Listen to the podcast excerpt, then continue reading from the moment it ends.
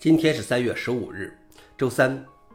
本期是银河观察第九百四十一期，我是主持人银河老王。今天观察如下：第一条，OpenAI 宣布 GPT-4 事实性评估得分提高百分之四十。正如上周微软德国 CTO 披露的那样，OpenAI 今天发布了 GPT-4。它与 GPT-3 的一个主要区别是，它是一个大型多模态模型，而不是大语言模型。它的输入输出不再局限于文本，可以是图像和视频。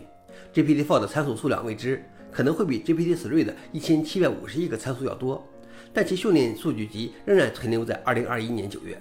OpenAI 称，当任务的复杂性达到足够的阈值，GPT-4 的优势就会非常明显，在测试中的表现远胜于前代。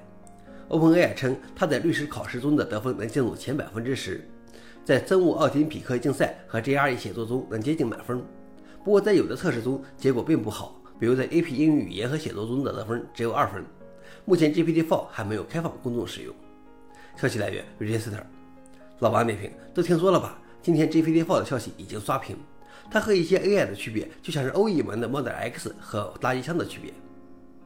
第二条是 Kali Linux 发布防御安全发行版 Purple，用于渗透测试、安全审计和网络安全研究的发行版 Kali Linux 发布了一个专门用于防御的版本 Kali Purple。开发者表示，这代表着一个新的时代。凯利不再是进攻用，它还能防御了。凯利泡泡提供了逾百种安全防御工具。消息来源：凯利。老王点评：这让我想起一个古老的成语“自相矛盾”，到底是矛锋利呢，还是盾坚固呢？最后一条是，经过近二十年的等待，Genomic 44带来图片缩略图。Genomic 44发布了候选发布版，预计将出现在即将发布的乌邦图23.04和 Flora 38中。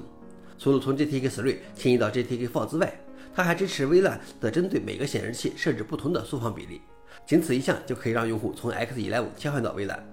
除了新功能之外锦囊米44还恢复了一些从旧版本中删除的功能，其中一些是用户已经要求了很久的，比如恢复了锦囊米43中删除的文件夹展开，因为文件应用的侧边栏没有树状视图，它曾经有一个，但多年前就被删除了。甚至还恢复了2004年就要求的图像文件的缩略图预览。消息来源：Register。老王点评：看起来吉纳米更重视用户的呼声了。以上就是今天的硬核观察。想了解视频的详情，请访问随附链接。谢谢大家，我们明天见。